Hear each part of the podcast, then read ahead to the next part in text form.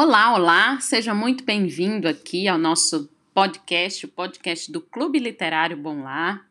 E então eu aqui saúdo você nessa quinta-feira, né? E nós estamos aqui com mais um podcast.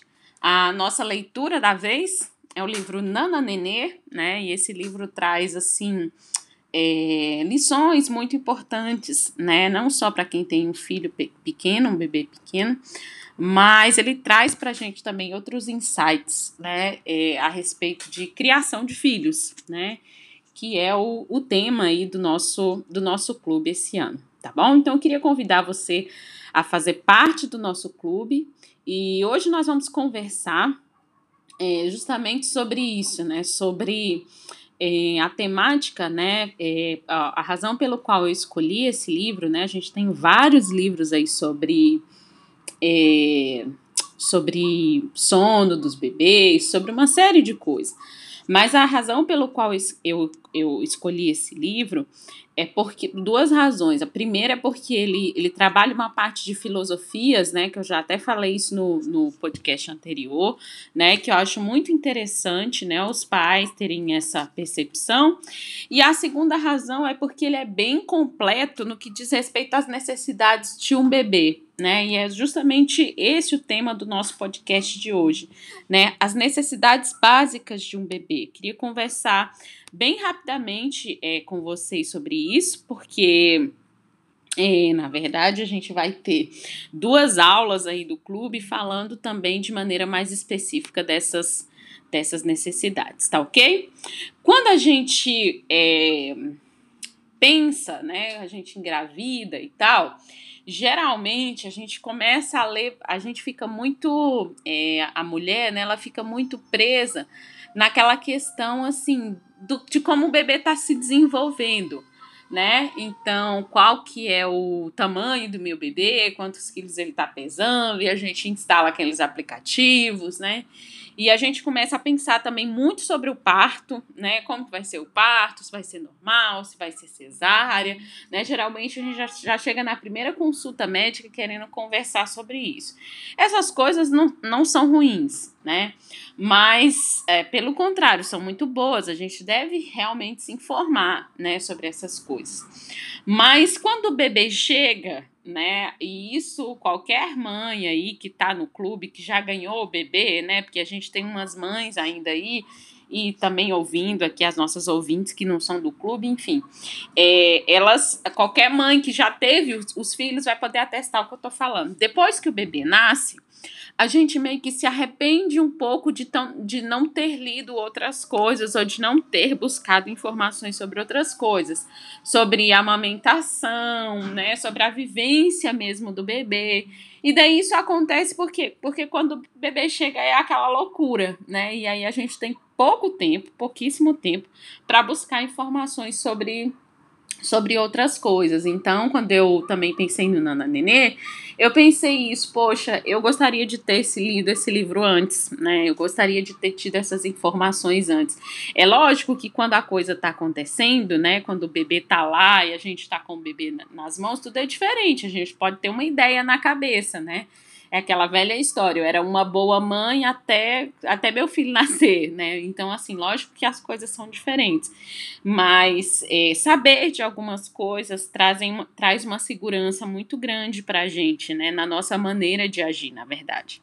Então, saber quais são as necessidades mais básicas do, do bebê nos ajuda a focar em algumas coisas né? Então, não que a gente não vá se preocupar com as outras coisas, mas tudo, as nossas ações e as nossas decisões vão girar em cima dessas necessidades.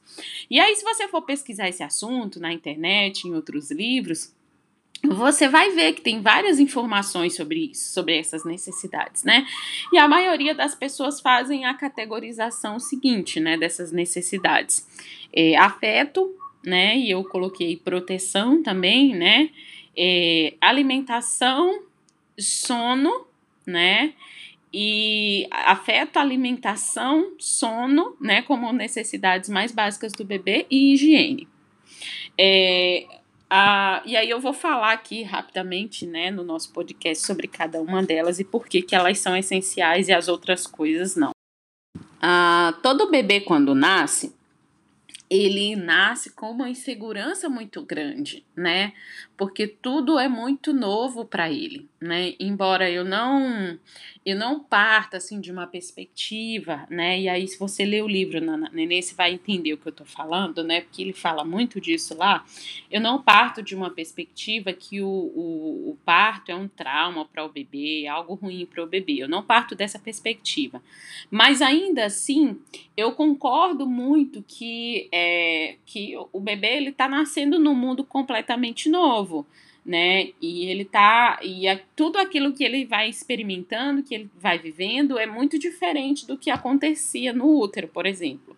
Né? Eu não sou muito a favor da gente, né, tentar reproduzir ao máximo esse ambiente intrauterino e tal. Depois vou falar um pouco sobre isso na nas aulas, é, enfim, mas eu acho que o bebê, obviamente, né, inspira é, cuidados diferenciados. E um desses cuidados é essa questão do, do afeto, né, do tato, do corpo a corpo, do mano a mano, né? Então o bebê ele precisa disso para se sentir seguro né? Ele precisa do nosso colo, ele precisa do nosso carinho, da nossa atenção para se sentir seguro. Essa talvez é a necessidade mais, mais básica, né, que a gente tem. Então, os bebês eles choram muito, né, quando nascem, quando são recém-nascidos. E uma das razões é essa, uma das razões é a insegurança.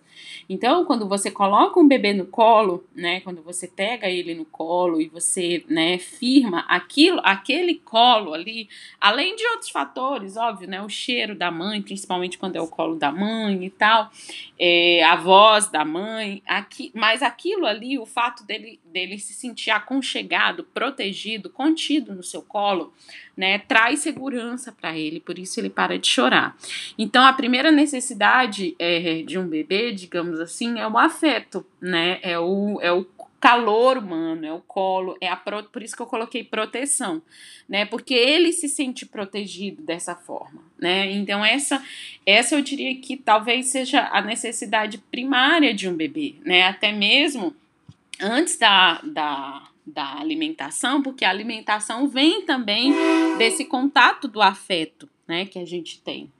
É, e a amamentação, ela, né, já entrando aqui na alimentação, ela acaba sendo também um momento, é, não só um momento de, de alimentar, né, de repor ali as suas, o que ele precisa para crescer e se desenvolver nutricionalmente, mas acaba sendo uma relação de afeto, né, tanto se for o peito, né, quanto se for a mamadeira. Obviamente, isso no peito acaba sendo um pouco mais intensificado pelo contato do corpo a corpo, né? Mas mesmo quando você está amamentando um bebê na mamadeira, né, você está com ele no colo, você está olhando para ele, você está desenvolvendo esses aspectos afetivos, digamos assim, né?